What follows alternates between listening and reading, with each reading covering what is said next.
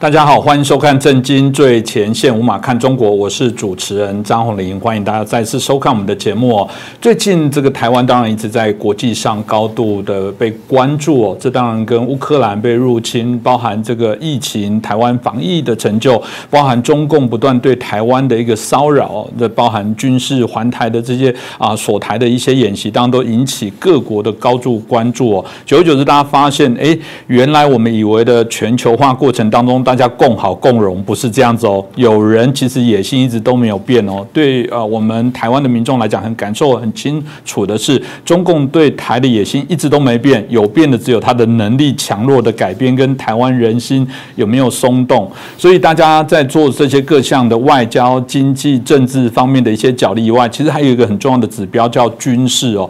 我一直觉得军事这件事情是一翻两瞪眼，因为所有的国家国防一定都有一些原则跟想象。其实。你应该去问我们的军人，问各国的军人，你们国家有没有潜在的威胁？你们国家的假想敌是谁？其实你去问美国的军人，他们的假想敌，他们认为对他们影响国家最大的是谁？你问台湾，当台湾因为内部政治的一个复杂度哦，有时候我们我们台湾的军人说我们的假想敌是谁？还有一些政治人物支支吾吾的回答不出来，这恰巧也是我们台湾最大的一个悲哀哦。不过我想我们今天就好来谈，呃，美台军事在这段期间其实是扩大啊许多的。一些交流，不管是明定法规，或者是公开的对外的一些宣誓哦，这恰巧都显现了台湾在国际地位上的重要性不断的凸显哦。所以，我们今天就好来谈谈啊，美台军事合作的这些啊，在过去呃跟现在的一些发展的样态哦。那我们开心邀请到的是台大政治系的荣誉教授明居正老师哦，继续来帮我们解析。明老师你好，呃，主持人好，各位观众朋友大家好。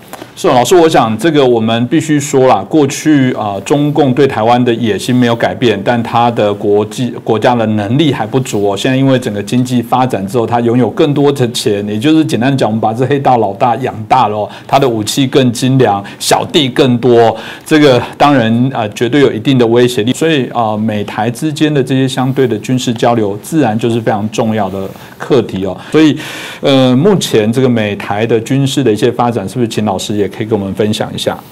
我想这个问题应该大家多多少少知道一些哈。那我们现在就是稍微完讲的完整一点点，大概可以分成几个部分吧。第一个部分就是军售的部分，那第二就是呃美国单方面对台湾的赠送的问题，第三呢就是军火商来台。反正我们一个讲下去呢，各位就比较明白。当然，大家对于这个美国对台湾的军售呢是有相当了解，不过在房间呢也有很多中共的认知作战，所以给给很多小假消息。我想我们远的就不用说了吧，但我们现在主力战机，比如说 F 十六就是跟美国买的嘛，当然买了一段时间了。然后我们的主要一些战舰呢，什么等等也是从美国那边租借来或者买来的，什么等等。大概我们不要说远吧，从去年下半年到现在，就有几批较比较大的军售。第一批是去年的九月份，美国卖了 AIM 九的这个呃鱼叉反呃反舰导弹。然后又卖了这个 AGM 的这个八十四 L 之一的鱼叉反舰飞弹，再加上长城预警雷达的后勤支援系统等等，所以这是一些很关键、然后很重要的一个军售的第一批。第二批是去年的十二月，我们有三种战机呢，F 十六跟 C 幺三洞跟这个经过号战机呢，那有一些比较关键的零组件呢是美商制造，然后我们向美国买的。美国不但就是卖给我们，然后也提供相关的后勤支援系统等等。这第二个，第三个是去年也是十二月份呢，在台湾新闻闹得比较大的就是火山车载布雷系统，对不对？当时大家讲啊，这个有人就讲了啊，美国这样做呢，他就是卖军火，就是把台湾变成这个什么呃战场什么的，所以呢，美国人最坏。不是这个这套东西是这样的，就是对方如果不登，我们就不必用。对方登陆，你再再摆下去就行了，就这么简单。所以这个表示它是一种很大的贺阻作用，然后再加上相关的什么十吨的重型远这个增程的机动战术卡车啊，跟相关的设备操作跟培训等等。好，这是第三批。第四批是今年的，现在是五月份、三月份的时候，呃，美国卖了这 HRM 的这个反辐射飞弹，然后卖了这反辐射飞弹训练弹，又卖了这个 AIM 一二零 C 八的这空对空飞弹等等。所以光说这飞弹导弹呢，大概就卖了三四批了，不要说别的东西。所以你说军售呢，而且这些武器还算是相当精良、相当先进的呢。嗯，那怎么会有人说那是美国其实就卖烂武器，卖他们不要的武器、被淘汰的武器，甚至讲直白，像老师刚好提到说啊，他还不就是为了钱吗？其实美国勾起全世界战争，就是因为他是军火大国，这对他有利啊。所以你看，哇，老师你都只讲卖了这些东西，都不谈后面要卖多少钱。呃，对了，钱坦白说不是太多，我刚就我没有读给大家听。全部加起来也就是几十亿美金，加上差不多三四十亿美金，如果我没记错的话，所以数字并不是特别大。那这个你说这些武器好不好呢？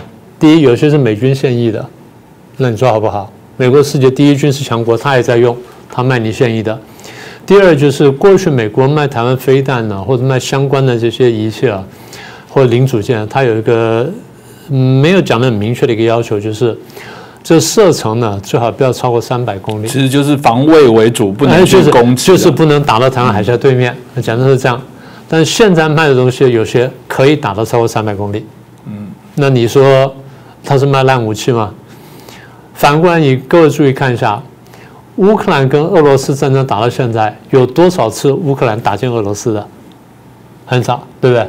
那只有俄俄罗斯边界发生这个事情，反正啊一下就过去了，然后俄国哇哇叫。可你看后面就没有后续了，所以我们的猜测就是乌克兰，你说有没有能力打俄罗斯？可能有，但是美国不希望他那样打。为什么？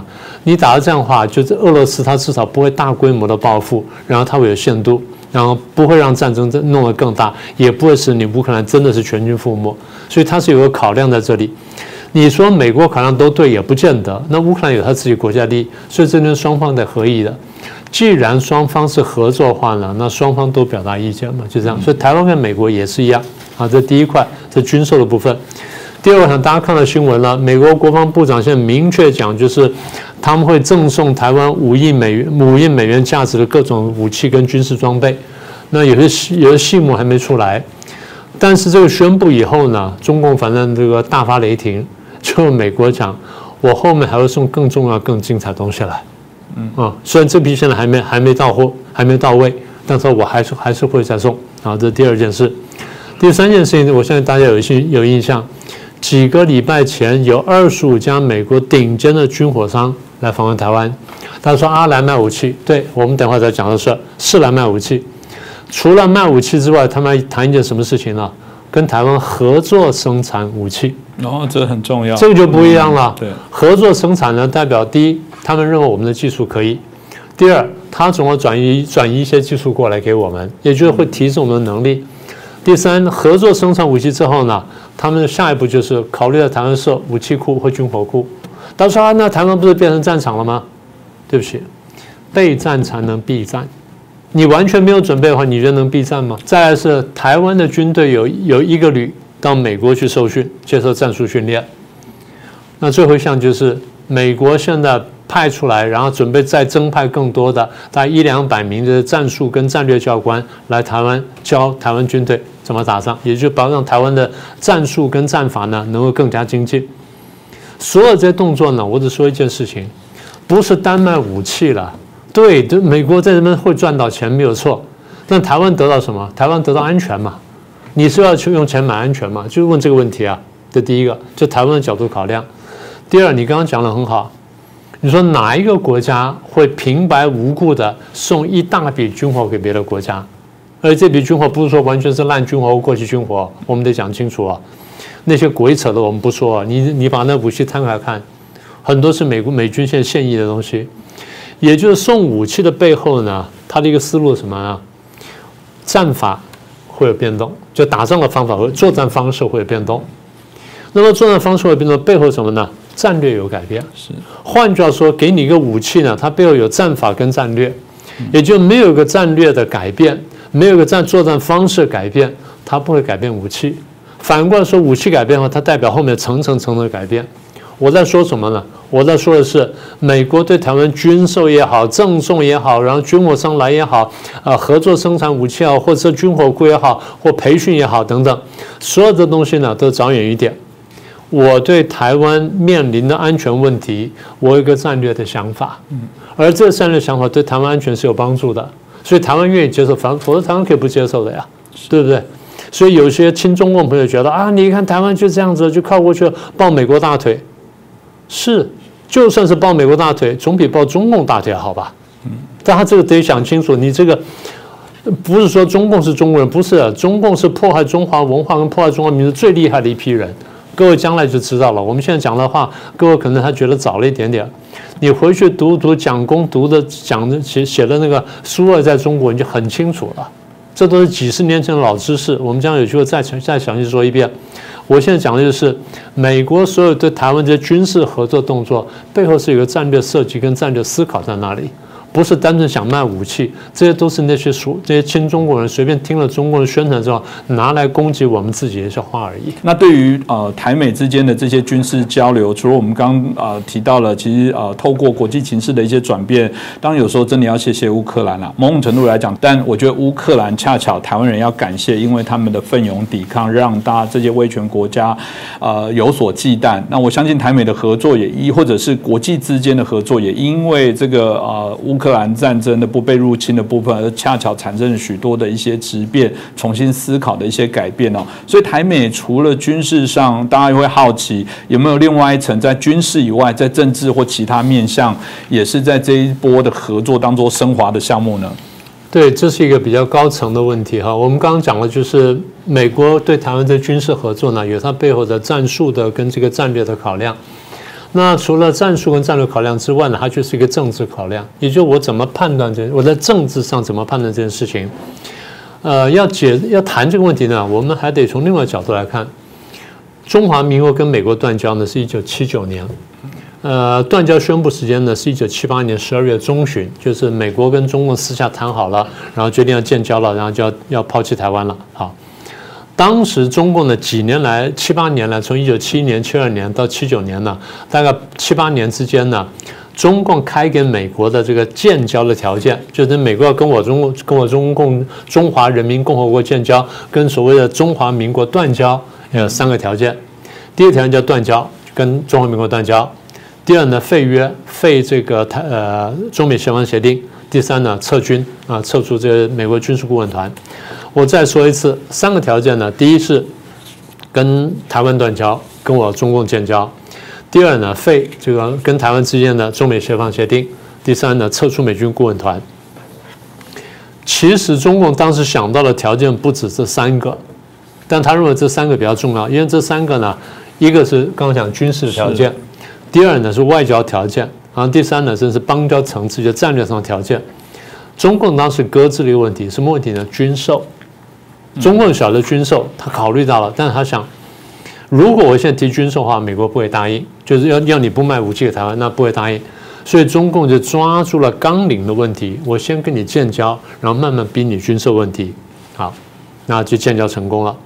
建交成功之后，中共就开始逼军售，就逼成功了。八一七公报不就就是军售问题吗？好，所以如果说我们照着这个顺序往下推演，断交、废约、撤军。如果说美国跟中国关系要继续向前推进，那就代表美国跟台湾之间关系要在下滑。嗯，如果美中关系推进，美台关系下滑了，我我们往下推的话，美国跟台湾之间还不往下怎么走呢？第一，停止军售，对不对？对啊，这中共已经讲了。第二呢，中断商务，就美国台湾之间没有商业往来了，这很关键呢，对不对？没有商业往来。再下一步呢？出卖，就整个把台湾出卖掉了啊！不管是用签约的方式，或者白送的方式，或者说中共赔偿什么美国五亿美金什么等之类的，所以往下推就当时是停在这个断交、废约、撤军，然后要走军售这一步，再往下走就中断商务跟彻底出卖。当然可能还有其他细节，但重点就在这里了。好，那刚才我们你问的问题是。呃，美国现在对台湾呃好像军事合作加强了，我们也铺陈给大家听了。那么如果说我们现在看见的是美国跟台湾之间的军事合作加强的话，那它对于台美关系的这改善意味着什么？是不是这样？我们问的就是这问题嘛。所以就照刚才讲的那种断交、废约、撤军，然后停止军售，然后商务，然后再来这个彻底出卖，我们反推回去，我们要看见什么呢？我们看见就是。是不是对台湾加强军售？是。再看什么呢？台美之间的经贸关系是不是加强？嗯。再往上看什么呢？台湾跟美国的军事合作有没有在其他方面加强？譬如说刚刚讲说断交飞跃撤军嘛，比较具体就是美军是不是重新回台湾？嗯啊，那再下一步呢？美国跟中华民国重新这个建立这个同盟关系，或者美国跟台湾、中华民国之间呢重新建交，而且定了很多有利台湾的合约或法律，对对又回过废约之后又重新签订回来这些合约。也就是说，当初是这样一步步往下走的，现在是一步步往上走回来。也就你把那个脉络这样看一遍之后呢，你可以晓得哦，往下如果这样走的话，就代表什么；如果那样走，就代表什么。这就我们讲的说一个刻度的概念。但同时呢，它也就是一个正推跟反推的概念。嗯，老师讲到就刚回头来推，就我们刚刚讲过，原来发生在台湾、中美的一些就台美之间的事情了，就中华民国跟美国的事情，后来慢慢看起来像有点在回头再走，这会走到什么阶段呢？当然有人的确会酸啊，说啊，你有本事你就跟台湾建交，你又不敢。那这种酸雨以外，但是务实上，到美国现在在情势上的改变，的确都有往回走。我们每一段时间就有对于有台的许多的一些法案有不断又在通过，甚至他们啊，对于这些什么一些公报部分，他们也重新在做一些。阐释某种程度，当美国还是说不希望这个两边都片面的改变这些相对的一些现状，但真的有可能会朝向更友善甚至建交吗？如果真的会这样走，那中共不是更有来打台湾的理由吗？老师，您看会怎么发展呢？如果真的这样走的话，中共当然有台打台湾的理由，但问题是，就像我们前几集所说的，他有没有打台湾的这种国际环境跟他的内部的实力，那就另外一件事情了。理由是有了哈，好。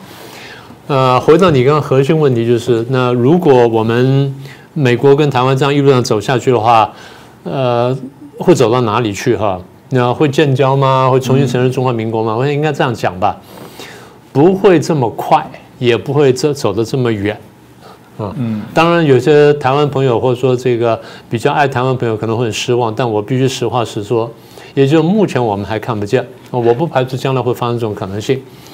为什么这样讲呢？我们应该这样说，呃，你刚刚说就返回来推的思路呢是对的，因为这个的确就我们说的观察的指标，或者我们说观察的先行指标，因为我们国际关系术语来说，它是一个刻度，就代表的呃美国跟台湾之间关系好坏这种刻度或者这种指标，就观察的一些一些地方。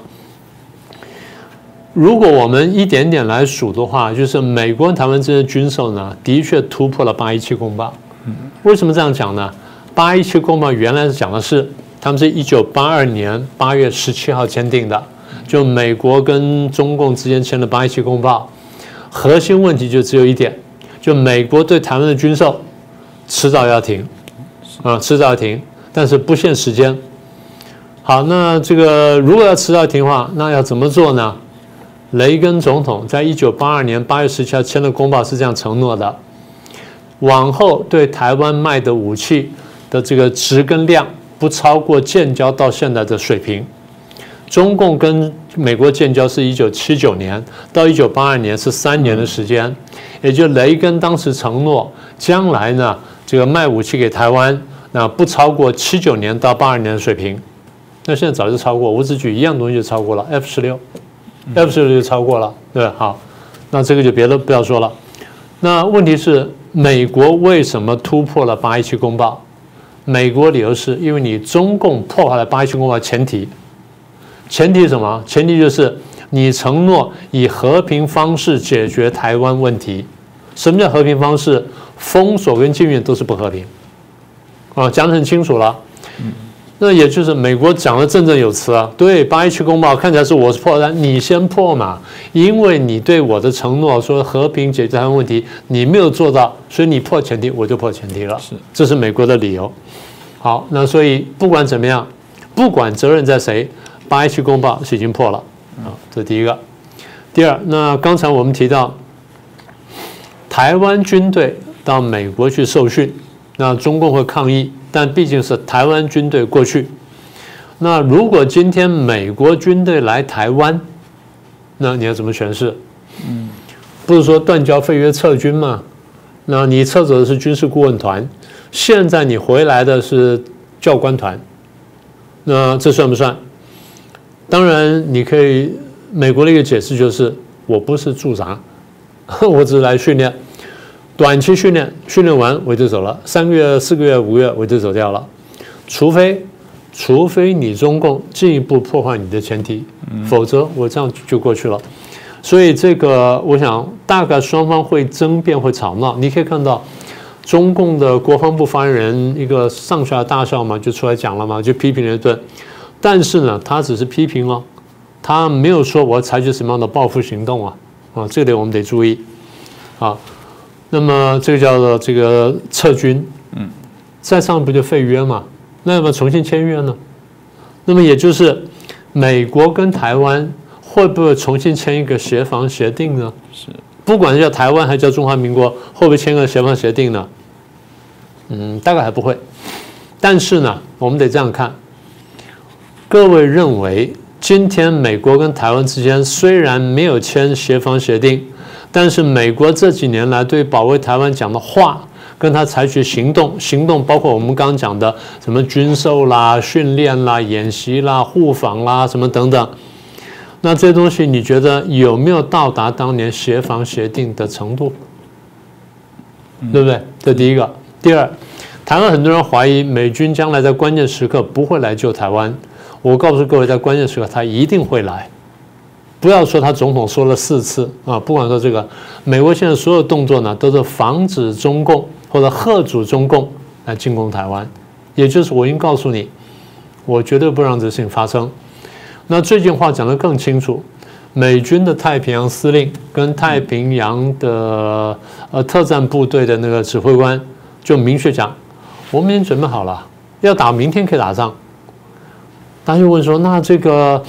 那你们就是要打吗？他说不不不，他说我们现在战略目标是贺主，这是我们这几年来的，我们一直跟大家讲，美国不是要把台湾推上去打仗，美国恰巧是不希望台海地区爆发战争，所以美国对台海地区最高指导战略是贺主战争之爆发，怎么贺主呢？贺主中共打台湾嘛，台湾去打台打中打大陆这可能性比较小吧，对不对？所以美国要贺主大陆打台湾。我说再说一次，美国不是要推台湾去打仗，美国是贺主让中共不来打台湾。这是当时问这个太平洋这个司令的他他的答复，我们要贺主。然后呢，后来就往下问，那那然后呢？他贺主失败，我们就要打赢。这就美军美美军的太平洋这司令讲的话。第一，我们要贺主，贺主不成功，我就要打赢。这就美国的上策跟中策有没有下策？没有下策，我就是要打赢。意思是什么呢？我非赢不可。为什么非赢不可？它太重要了。是台湾对他来说太重要了。所以现在我们在说什么呢？从中共看起来，美国是食言了，断交废约撤军。现在你军队回来了，你说没有常驻，但你如果说经常轮调，那算不算？概念上也概念上对对，他当然他有解释空间。啊，你说废约约是废了，但是你的所作所为跟当年有约是一样的呀。甚至比当年有约束可能还再强一点点，那我到底算不算这个呢？我现在只好忍气吞吞下来。所以中共现在看起来差差什么？差建交而已，就是你们重新建交，重新签一个这个协防协定。他当然非常生气，这我们可以理解。但是我们常讲，为什么美国会走到这一步呢？美国会告诉你，因为你先破坏了前提。你答应的事情，你从来没有做到。你不但没有做到，而且你还在，你还在这个时候呢大力建军。所以这个人我就没办法相信你了。你说建军就算了，你在南海，你在香港，你在很多地方的作为呢，都是跟现在我们所理解的这个国际这趋势呢是背道而驰的。所以美国才振振有词的对中华民国呢，在军事合作方面做了这么多的改变。老实讲，我觉得有一个题好像也被破了。那个题目就是一直以来有人说，就是你挑衅中共，就是你做了许多东西惹得中国不开心，中国才要做军事上的各种的无核威胁。其实从老师刚前面讲过，台湾应该是最。被动的吧，某种程度来说，就说中共整个在发展的过程当中，因为经济体的扩大，因为有钱了，开始讲话大声了，开始对外透露他想要重整世界的一些秩序，甚至他开始对于啊许多国家的基本的价值哦，透过各式不良善的方式去做一些跟动啊，甚至摧毁，所以也导致我们现在看到啊许多民主国家开始在结盟，开始对于这些在国际上不良善的这些。国家开始反制哦。所以是不是这个就是只要他们持续这么做，这大概我们谈到的欧美民主国家的这些集合团结，恰巧就是他们所引起。要说来要感谢让民主国家团结，重新再有危机意识的，应该很谢谢习近平。当时能不能这么说？应该还要谢谢普京吧？哦，还要谢谢普京。如果不是普京打了乌克兰，这个大家会这么团结吗？这第一个。第二，如果不是在这个时候习近平这么支持普京的话，大家会对习近平这么在意吗？所以，第一要谢谢普京，第二谢谢习近平。你刚刚说的话，倒引起我另外的想法。台湾这些亲中共朋友们呢，一直讲我们台湾挑叛、挑衅什么等等。你为什么不用同样标准去批评中共呢？中共天天这个讲话来来说要打台湾要干什么？然后不但讲话，还飞飞机飞过来，然后船也开过来了。你为什么不用同样标准去批评他呢？这不是双重标准吗？这不是欺善怕恶吗？嗯，对不对？好，我们先回到刚刚的问题。所以你说这个呃，习近平或普京呢，才是让大家有这种警惕心的这个来源？我觉得非常有道理的，因为。英国的外相叫科维利 （Cleverly），Cleverly 前大概一两个礼拜呢，在首相官邸还在哪里做了一个演讲，我忘记了。反正在一个公开场合做了演讲。演讲呢内容当然很精彩，但最关键问了一个问题。他说：“我要质问中共，为什么在成平时期你要这样子大规模的建军？你为什么做这件事情？”他当然没有明说。在过去，我们看到的呢，一个是拿破仑，一个是希特勒。你在成平实际上大规模建军，就是你准备要打仗嘛，你要用嘛，否则你不会做这件事情。当然了，他他在欧洲，所以他没注意。日本当年干过这事儿嘛，成平时期大规模建军，那就准备打仗用。那你说你建军了，偷偷建军了，好，你不但就偷偷建军，你还不断在吹嘘。各位去习惯去去读大陆报纸，尤其读大陆的解放军报或解放军网或相关这些这些网站，他那边大吹建军备战，吹到你难以想象的地步。很多东西大家就大家就改写一下，就传到台湾，他们叫农场农场文章，就传到台湾。台湾这些亲中国朋友们看到之后就龙心大悦，就到处去广传，就帮中共在宣传啊，他们在建军，建军干什么？就准备打人嘛。那你说建军拿他们自己的，我们在那节目里讲过，他说我们建海军跟下饺子一样，下水饺一样，这说什么？我们海军很强大，我们海军超过美国，我们将来可以打败美国，我们可以克制美国。这个东西背后就是一个扭曲的，然后虚假的、强烈的民族主义。中共向来用这东西动员，所以中共的这些所作跟所为，跟他所讲的话呢，在国际看来就是你就挑战跟破坏国际秩序。而且我们刚才提到。俄国打乌克兰的时候，你在偏袒乌克兰，呃，偏袒这个俄国，所以国际认为你就是呼应俄国，然后东西东西联合联手呢，在破坏国际秩序。既然这样的话，那欧美国家就只有左右开弓，所以西线呢，我就必须打败俄罗斯；东线呢，我就必须喝阻中共，让你不能去侵略台湾。这样子呢，我才能防止第三次世界大战爆发。所以讲到现在，我们刚刚说，第一感谢普京，第二感谢这个习近平是有道理的。国际社会现在是很清楚的汲取了乌克兰的教训，就是害怕战争的台湾爆发。那如何使得台湾在战争战争不在台湾爆发呢？提前强化台湾的这个这个备战的能力，也就是备战才能避战嘛，就是我们反复讲的。所以我觉得你刚刚那个问题呢问得非常精准。那么事实上我们现在看的趋势大概就是如此。所以回到我们最核心问题呢，我觉得美台的军事的合作呢，这种大规模合作呢，反映是背后的战略思维的这个转变，这非常重要。其实我们过去在台湾一直面临到，其实美台如果从我们老师刚刚很清楚的分析，其实呃台湾的安全，美国是扮演非常重要支持的关键角色。我无法想象这时候要怀疑美国什么，就像你说，对了，我们不能一昧的相信美国，美国毕竟还是一个啊，他有他现实主义的考量，我没有反对啊。是啊，台湾也被出卖过，但熟难难道现在你就可以完全放弃吗？怀疑美国的同时，你为什么不用同样标准去怀疑中共？对，我觉得应该是这样子嘛，最终还是以最大的利益来做考量。所以我想，我们还是很期待啊，通过节目的部分，我们希望有更多的一些理性的一些朋友。而且每次谈到军售，我印象中还是有一件事情，这也是我值得我们自己要反思的。许多人说美国为什么不卖更好的武器？但我必须说，有人说每次你看到这军方被渗透的样子，跟政治。政坛被渗透的样子，他说人家敢卖最机密的东西给你吗？台湾内部对自我的认知变知，还有许多不是叫在啊所谓的台面下的这些所谓的反动破坏者，不是这些有时候有问题的都在台面上的人。我说我的天呐，这到底台湾要怎么走？所以我觉得这也是台湾面临很大的一个挑战哦。我觉得我们要继续努力加油。今天谢谢明老师哦。啊，帮我们提醒这么多重要的一些资讯哦。如果喜欢我们的节目，呃，欢迎大家转传、按赞、分享，分享给更多的好朋友。我知道许多的朋友常常现在透过网络平台哦。不大想在群组里面跟大家争辩，但真的，你只要帮我们把节目、把明老师的话转传，我觉得就功德无量哦。这个坏人让我们来做，但你就当做是单纯转达讯息的，给大家啊做一个参考。那我相信，呃，长久下来应该还是有办法来导正许多人错误的一些观念啊。恶意的人我没有办法，但至少对于那些懵懂或者是其实他被认知战有点混淆的，我觉得我们还是有固化他，让他把他拉回正途的重要角色。再次谢谢老师，也感谢大家的。收看，老说要一个政府编列预算给另外一个国家军事，我觉得也不多哎。我觉得大家都没有好好，大家都不好好想一想，它不是钱的问题，是那台湾会拨款钱给博流吗？对，台湾会拨钱给，就算邦交国给给什么那些中南美洲国家嘛？那个是一个一个很特别的意涵呢。嗯。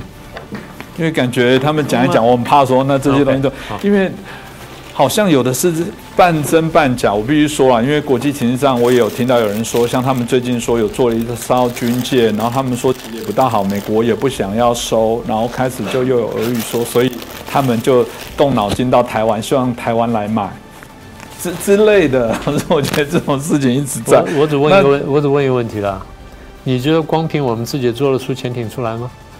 但但就是他们会觉得，当然以我们来说，那个所谓的美国的不好，可能对我们来讲还是好，也也有可能也是这样。但是就是这种俄语不少，我觉得在老师讲那个特定的阵营里面会传这两个事情。明白明白。然后连那个其实布雷都被骂，哎，不管他们说布雷就是表示你已经同意台湾战争会赢到土地上来了。全部是鬼扯。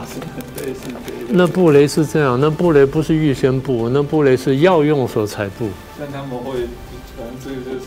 各位震惊最前线的好朋友们，我是主持人张宏林，欢迎订阅我们的频道，也记得打开小铃铛，掌握最新节目通知，让精彩评论不错过。更欢迎留言转传影片。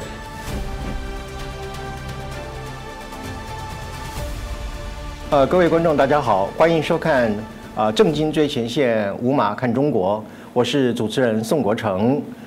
呃，我们在过去的时间当中里面，经常听到要爱台湾这样的一个字眼啊。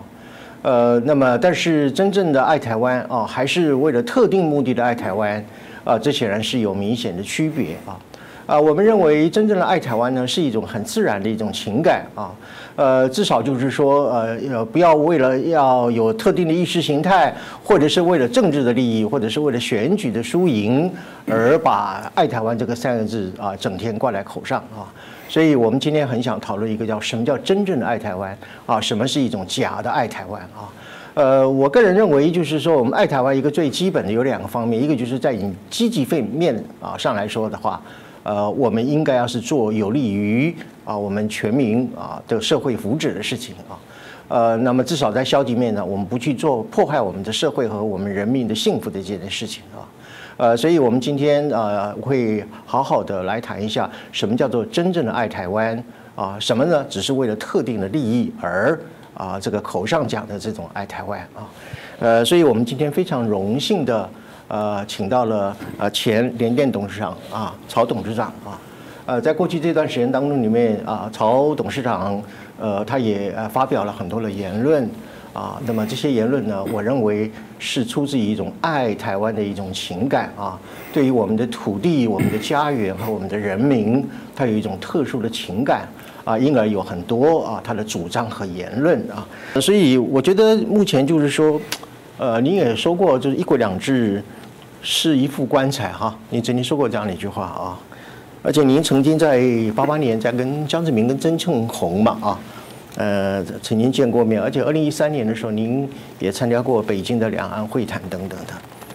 呃，这个，假如我们今天认为说“一国两制”，啊，“一国两制”本身，如果它是一个迷魂性的毒药，或者是您所说的，呃，一种一副棺材，是中共对台进行招魂啊，啊，这个收尸啊等等这种做法哈。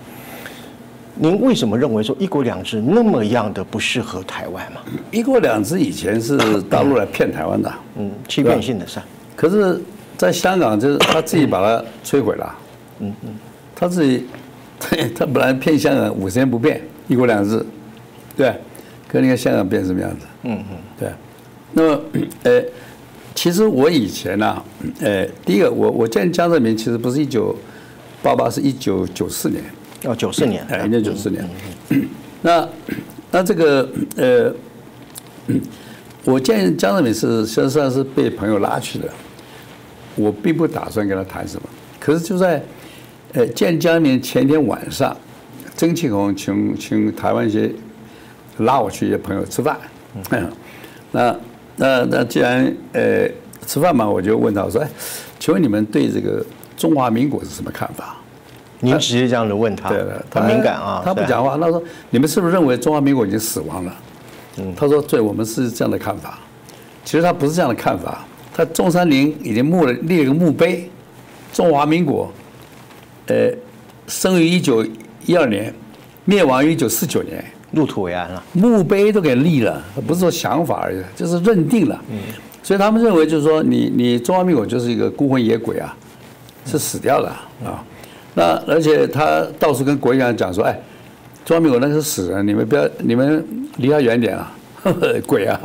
所以现在国际组织我们都进不去嘛，对，就是就是他，他的就是，呃，就是就是这一套。那么所以我说，那你认为中华没有死亡的鬼啊？嗯，那你人鬼殊途，阴阳永隔啊，怎么个统一法呢？是啊，那你你们只能这个骗鬼，招魂。收尸入殓，装进一国两制的棺材嘛？嗯嗯，是不是这样子？是，对啊。所以他那时候呃也也也打混。其实一九九四年的时候对台商很礼遇的了，啊，也不也不想在这边上面跟你哎，他们是看你反正逃不过掌心，他根本不跟你费口舌。嗯嗯啊嗯，他就是从中共对台湾这种态度上是非常霸道傲慢的，他根本谈都不跟你谈。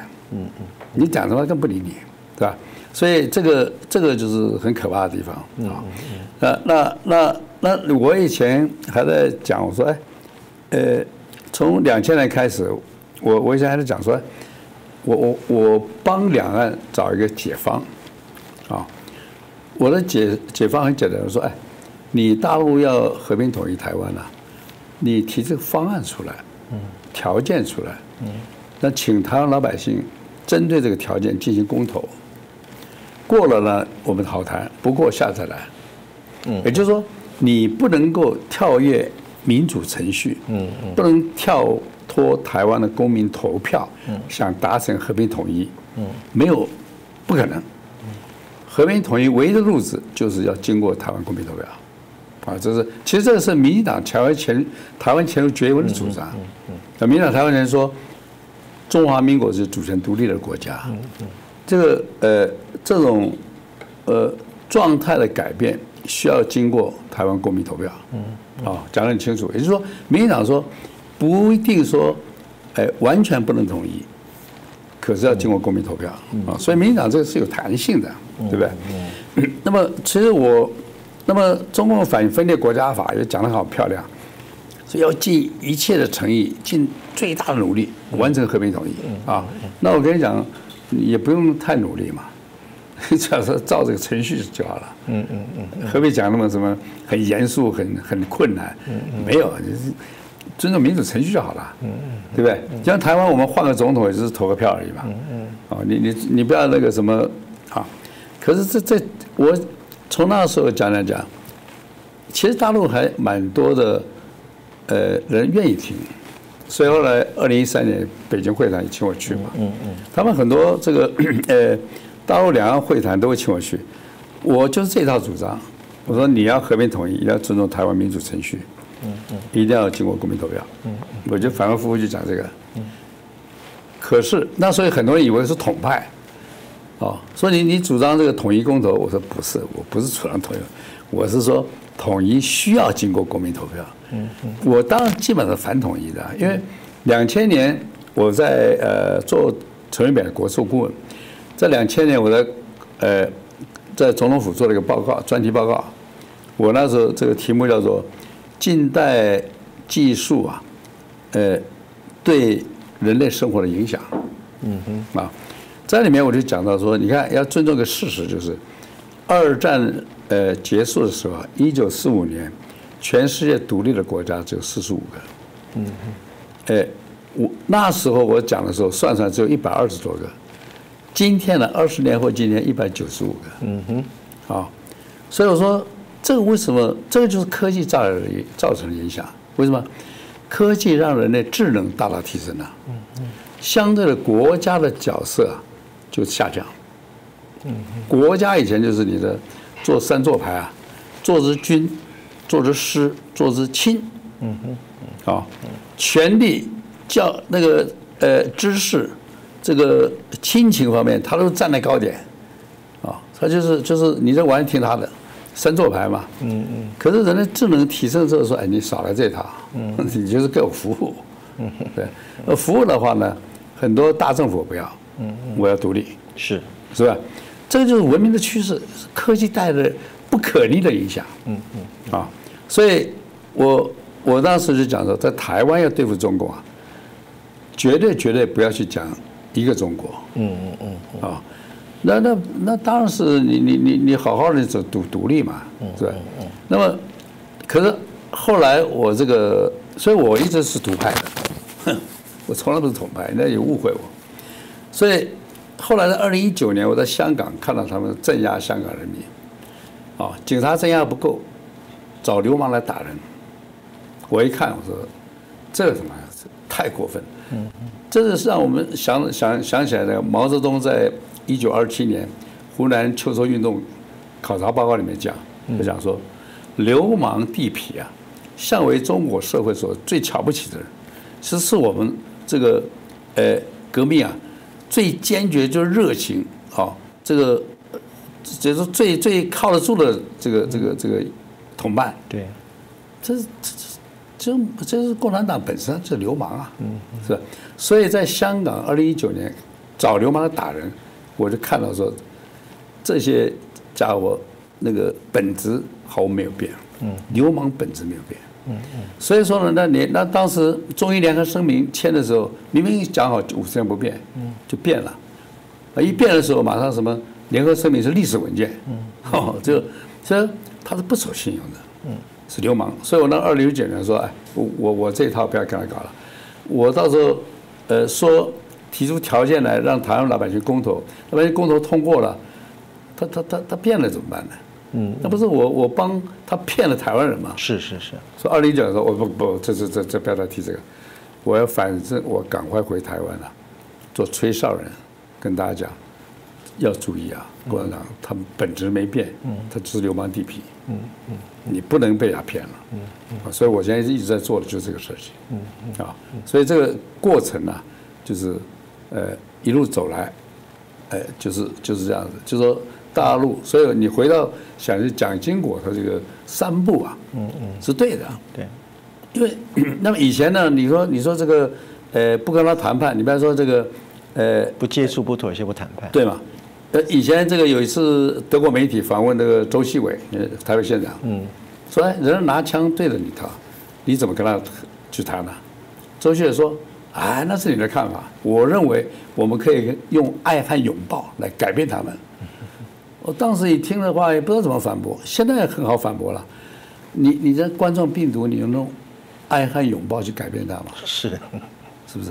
嗯，那共产党已经根深蒂固了，他是一个流氓，实际上他是一个可以说受到流氓毒害的一些病毒毒害的人了。嗯嗯，那你这个病毒在那边，你怎么就是爱和拥抱来改变他们？嗯嗯，你知道隔离了，嗯，隔离啊。所以说，台湾今天，呃，一定要团结内部。那么对这个病毒是无形的，我们更需要打预防针。嗯嗯，我们要拆穿它这个病毒的本质就是假恶丑。嗯嗯嗯，我们怎么样打疫苗呢？我们追求真善美。嗯，啊，这样来讲，这个可以团结内部。嗯，啊，加大我们的力量。是。那么我我我我现在也希望是大家都能够了解，就是说呢，大陆一直处心积虑要。呃，拿下台湾，为什么到现在还不敢动？啊，为什么怕美国啊？嗯，啊，怕怕国际干预啊？啊，那么所以他们在做的事情就是说，如何阻绝国际的干预？嗯嗯，啊，所以就是那那那么怎么阻绝？就第一个就是说，哎，这块地是我的，嗯嗯，自古就我的。第二个呢，台湾问题是我中国内政。外人不能干预，干预，嗯，啊，他就是一直在国际上散布这样子，那么可是呢，呃呃，美国没听他的，嗯，是吧？你说讲一个中国，美美国说 I acknowledge，I don't recognize，是吧？美国不听他的，一再说你不准动武。那么以前美国要拉拢中国，这个去这个呃围堵苏联，围堵苏联的时候，他有利用价值，嗯，美国对他很好。那只要在台湾，你不要讲话啊！你你你就不要讲话。可是现在时时势已经变了。嗯嗯嗯。美国不在那个，尤其是乌克兰这次以后，苏联垮掉了。垮掉了。对。那么美国不需要利用这个中共了。现在回过头来看中共，哇，简直个坏东西，对吧？啊，嗯。你看最近调查韩国啊，百分之九十一的二十岁到三十岁年轻人，百分之九十一讨厌对。中共的，啊，所以尹 这个尹锡悦也也不得不这个回应啊，嗯，对，日本也是一样啊，日本九成以上也是讨厌中国的，美国是八成以上，对，所以在这个情况之下，我说台湾最危险时候过去了，你想让国际呃不来干预，然后关起门来打台湾，no way，嗯，是。对他来讲是已经过去了，嗯嗯，啊，这个做梦这个时间过去了，嗯嗯，现在的美国非常非常清楚，你打我就我就我就我就打，嗯嗯，对嗯，日本也是这样，日本人说，哎，台湾有事就日本有事，是是吧？韩国现在让美国那个这个核子潜艇来这里可以入港，那也是表示非常坚决，就是你中国不能乱来。所以今天来讲，大陆敢不敢打？不敢打。我说，那么打了之后啊，只帮助一件事情，就是就是我们台湾呢，把国号改了，因为因为等于说我现在讲说这个中华民国啊，嗯，中共既然说中华民国已经死亡了，墓碑都给立好了，中华民国来讲就是等于死人穿的寿衣啊，你穿着寿衣，别人看啊，死人来了，嗯，我家里不要进来，你这个寿衣你要脱掉。可是呢，在国内很纠缠啊！这个中华民国派拥护中华民国，他拥护中华民国，他不去抗议中共，他不去骂中共，他反而是维护维护的那个寿衣啊，不准脱，不准脱寿衣，免得我到时候把你装进一国两制棺材的时候，还费我手脚，还得脱还得穿，你就不准脱，你就等着穿着啊，哎穿着，等到把把你活埋掉，就是就是。可是那那那这种东西纠缠呢，又是宪法什么的扯淡，啊，让你不能脱这个收益啊，啊，那现在这个收益怎么脱？你你东中国你打一枚飞弹过来，这收益就脱掉了。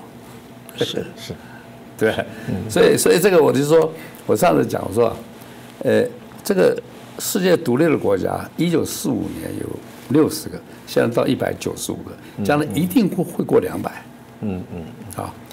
欧洲这个几年国新兴国家增长速度非常快，是，现在到五十个，还有七个在排队，是，所以说我就说，世界上公认的独立国家一定会超过两百个，中间一定有台湾共和国，嗯嗯嗯，会脱掉了中华民国受益的一个新兴的国家，一定有的，啊，所以人家说，哎，你怎么搞台独？我说不是，台独是事实，只是实至名未归。嗯嗯。为什么名未归？你说批了个受益，嗯嗯嗯，人家怎么承认你啊？是吧？所以这个就是，呃，所以说我们，呃，台湾没有独立问题，因为一直是独立的。是。我们要应付统一啊，可是事实上呢，呃，我们现在要让全世界了解我跟他没关系的，我是独立，而且我愿意保持独立啊。那么这时候，哎，你要找个适当时机把这个兽医脱掉，嗯嗯，哎，就就是我认为台湾就所谓最后一里路，就是把这个兽医脱掉是。所以您的意思其实是一种国家的复活与重生的意思嘛？哈，当然要把这个。呃，你刚刚讲那个寿寿衣要把它脱掉，对，啊，然后穿上我们自己认为啊正常漂亮的衣服，就是就是台湾呢，是的，就是台湾台湾这样的一个正常的一个衣服，是啊，呃，我我这呃我接下来想问一个比较啊嗯私人的问题，就是说您过去这么一段时间，呃，我觉得也呃非常努力啊，也很。我不晓得能不能讲说，呃，非常的辛苦啊，然后去传播您的理念等等的，呃，能不能请问您，就是说，您觉得您现在所呃遭受到，或者是说面临到，呃，被误解最多的地方，或者是不太能够被理解的地方，有哪一些？能不能简短的说一下？嗯，这这这以前讲，哎，你是统派，我们现在独派了？对吧？那那这个我解释过，从来不是同派。嗯嗯，好。那么说你你这个既然这么爱台湾，以前怎么跑到新加坡去啊？新加坡来源是这样子，因为在 我曾经修改过两个重要的法案，嗯嗯，一个是专利法的除罪化，嗯嗯，好，在这个一九九零年所推动的，第二个就是叫妥诉审判法，嗯嗯，好，这是呃大概就是二零一零年三度通过，在推动这个妥诉审判法的话，我对台湾司法体制做了。大量的攻击，嗯嗯，好，有人说我是侮辱官署，我说我说你这个，你这个，检察官怎么可以无限的上诉？嗯嗯，一个案子可以上诉二十八年，像那个苏建和强盗杀人案，一会儿判他无罪，一会儿判他死刑，搞二十八年，这不是不成样子嘛？嗯嗯，啊，所以后来我就骂这个司法绞肉机，啊，绞肉机，呃，诈赌。我们台湾话讲，把牌掉，哦，是，所以你你你我们赢了都不算，你检察官赢一次就把可以把他抓起来，你输多少次你就一直在那边搞，输不起。啊，对，你这怎么可以这样子？所以所以骂得很凶，把那个呃这个土司审判法骂出来，骂出来之后呢，我那时候想说，这个感觉上这个司法的环境可能对我不够友善，嗯嗯，得罪太多人，我到新加坡的避一避。可是事实上呢，我是一直很关心台湾的。那么，呃，这次看到这个台湾面临这种情况，我觉得我还是该回来了。啊，该回来。那其实我从来没有离过台，我是台湾的居民啊。嗯嗯嗯。我去年我的私人公司交了十六亿的呃呃这个呃公司的这个盈利所得税啊营营业所得税。除了之外，我还。刻了六亿的这个保留盈余的那个呃税，所以我我去年我还是新加坡身份的时候，我在台湾交了二十一亿台币的税，嗯啊，所以我我并没有离开台湾。人家说啊，你怎么跑台湾又跑回来啊？呃，就因为我觉得台湾是我成长的地方，嗯我呃等于说那个。功成名就的地方，有我的心血跟贡献，是不是？那我不能让看台湾啊沦落沦亡了，对不对？这不行，这是不可以的。是，我接下来有一个问题啊，也许比较尖锐一点啊，您呃不要介意啊，就是说有一种看法，就是说认为呃您的诸多的主张啊。呃，可能就是说，呃，不仅仅可以给台湾带来安定，有些刺激性的啊，或者是我们说这个借用一些这个啊所谓的绥靖派啊、投降派的这种所使用的语词，叫做挑衅的啊、刺激的啊等等的。呃，甚至有人更极端地认为，就是说您的这个言论呢，呃，可能不是带来和平，而是引爆战争啊，引爆台海战争，有引战的嫌疑啊。呃，这个这个问题很刺激吧，是吧？没呃，我在 我就在这里，一点刺激性都没有。我就在这里，就是说是 作为一种好像是一个反派的角色了啊。当然，我的提问并不代表我同意我的问题对啊，但是我们通过一种议题的交锋，就是说是您的呃很多人认为就是你你你的言论基本上引爆两岸战争吧，啊，两岸不和平嘛。啊，挑动台海战争嘛，甚至是使得我们台湾陷入到呃这个万劫不复之地啊，等等的。您对这一点有没有什么样的反驳 啊？这完全胡说嘛！嗯，我凭什么引进战争呢？是对，引进战是习近平他才有资格引战。是他开战啊，他开战。开战他不开战，谁我我就算我开战，我拿一刀刀，我我我去杀谁啊？是是 是对是所以这个是很无聊的。那么那么另外你要说，呃，人家说台独言行挑衅，台独我看不出他挑衅什么。嗯嗯嗯嗯，他只说我是个独立国家，我不想被统一。他挑衅什么？没有挑衅。那以前老两蒋时代，你看没看？万恶匪帮，对对要杀猪拔毛，是那这算不算挑衅啊？非常挑衅，对吧嗯？那他有没有打？他他打打打不赢啊。所以说，我说现在他说你民进党挑衅，啊，哎，我说我上文章里面讲嘛，一九四九年没有民进党的时候，他已经打了个金门登陆战了。对对，金门炮战，嗯，一九五八年也没有民进党的时候，他都打了八二三炮战了。对对，跟民进党什么关系啊？嗯嗯，要战和这个，呃，都是操纵在习近平手里。我们台湾没有任何人有资格去引战。啊，民进党没那么伟大，说讲几句话就他就打过来。然后他就是要立定决心要，呃，消灭你啊。可是，呃，大陆台湾才三万六千平方公里。嗯。大陆将一百多万平方公里，他干嘛非常在意这个这个这个这点小小的一块岛屿是吧？因为这个战略地位重要。嗯嗯，他为什么拿下呃台湾？因为拿下台湾之后，他可以去跟美国争霸太平洋。嗯，拿下台湾之后，控制台湾海峡，台湾海峡全世界的货柜百分之五十以上通过台湾海峡，它就可以威这个威胁呃日本、韩国整个世界的经济。那么巴士海峡，亚洲到这个呃东北亚、北美到东南亚、印度，地下电缆要通过巴士海峡，它也可以控制你、威胁你。所以这个地方就是呃一个他做一个流氓地痞啊，台湾这个地位站住以后，他流氓地痞呃增加他非常大的威胁力量。这是他要台湾的目的，啊，其他什么神圣国土这胡扯，啊，说呃分裂国家是你分裂国家，是是吧？然后你说神圣国土更可笑，大陆十四亿人有没有人有任何一分一寸领土呢？没有，因为土地是共产党的，是，所以大陆并没有中国人的领土，只有共产党的地盘，所以跑到台湾来说就神圣领土，很可笑嘛，嗯嗯，是不是？所以说我们要拆穿他，那个流氓在骗你。那那这个呃，台湾，他如果能够打，他老早打了。今天他不敢打，明天他也不敢打，是，因为老美不答应。嗯嗯。老美会不会把这么重要的战略地位让给你？不可能。是。那么所以呢，今天台湾说哦，他打过来，我我要我我我我要安，我我不要吵挑衅他，我乖乖的，甚至投降，我可以。呃，逃避战争，错了。中共如果拿到台湾，他把台湾变成不成的航空母舰，你永远在战地里面，是，永远在美中日的交叉炮火当中，你没有和平的。所以这个就是台湾人很多人呢无知，所以我们要教育他。是是啊，你你你们是这，我想你是专家这方面，对不对？要不要教育他？嗯，你不要随便听他的。人家说，哎，你这样引战，真的是不要理他，是吧？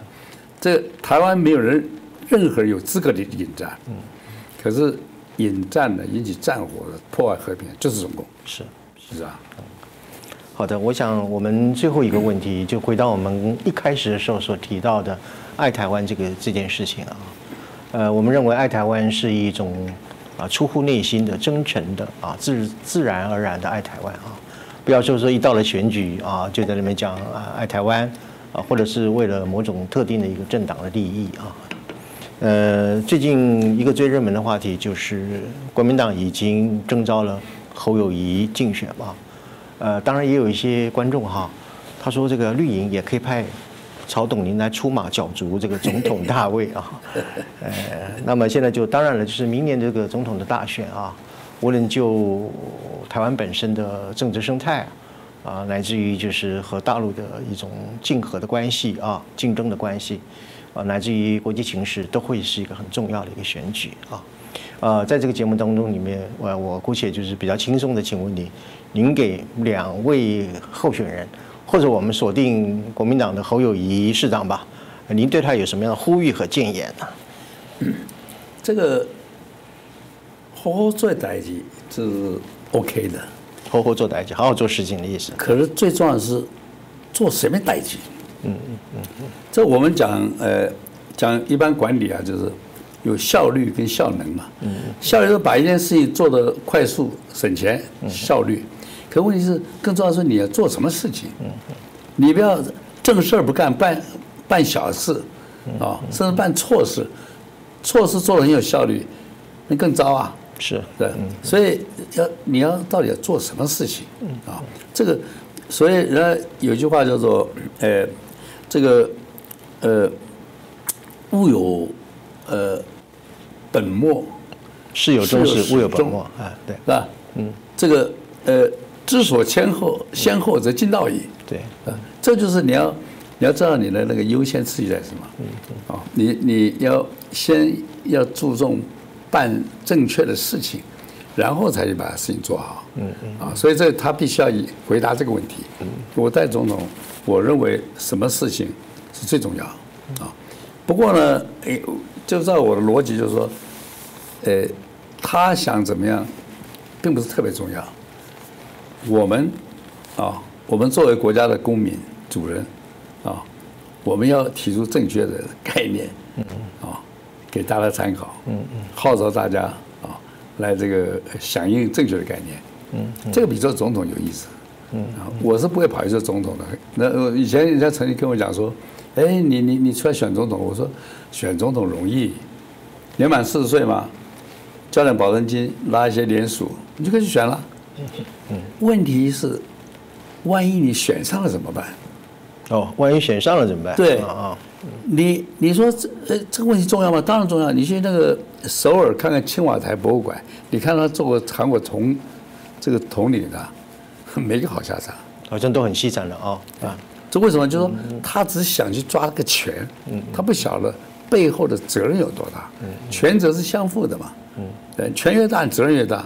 你只想权，你没想责，就被责，嗯，压死你。是啊，所以这这个就是，呃，我也期望说，现在选总统了，就知道说，你要多想想的责任。嗯嗯。啊，不要只想一脑满满满脑袋发昏，就想去抓那个权利。嗯嗯。对，是是。好的，那么由于时间的关系啊，我们今天非常荣幸，也非常高兴和曹董事长有一个一个对话。呃，还有一个讨论，目前啊，特别是我们针对讲的就是这个爱台湾这个问题啊，我们不希望就是说，爱台湾这是一个非常啊宝贵的一个情操啊，而不只是一时选举上的口号啊，或者是一种虚伪的一种啊一种政治上的主张啊。嗯，同时我们从今天的谈话当中呢，我们也可以看到，就是说，呃，曹董上这些日子以来，可以就是大声的疾呼啊，也四处的。呃，宣扬他的一个理念啊，呃，来，我认为是阐述了一个真正以行动来表达爱我们的台湾、爱我们的家园的这样一种啊领导人物啊。我不晓得民进党会不会征召您出马啊？不不，对啊，呃，那么，所以我们今天总的来讲的话，我们阐释了一个爱台湾的一个真实的一个含义啊，那样，同时也对于我们今天所面临的处境，特别是中共对我们的威胁。我们国民是不是有一个充分的一个公民的自觉性？啊，了解到我们现在所处的这个危机。然后呢，我们不仅仅是要好好做代际，啊，要好好做很对的事情啊，不是光做事，而是要做对的事情啊。所以我们今天啊非常高兴有我们这样的一次的对话啊，呃，所以我们也谢谢各位观众朋友们的观赏啊。如果您喜欢我们的节目啊，那就请按赞啊，或者是开启小铃铛啊，这个多多的传阅。呃，那么我们也会继续制作一些优质的节目和各位啊观众共同来分享。今天我们非常高兴，谢谢曹董事长，谢谢周教授，谢谢大家，谢谢，谢谢，谢谢。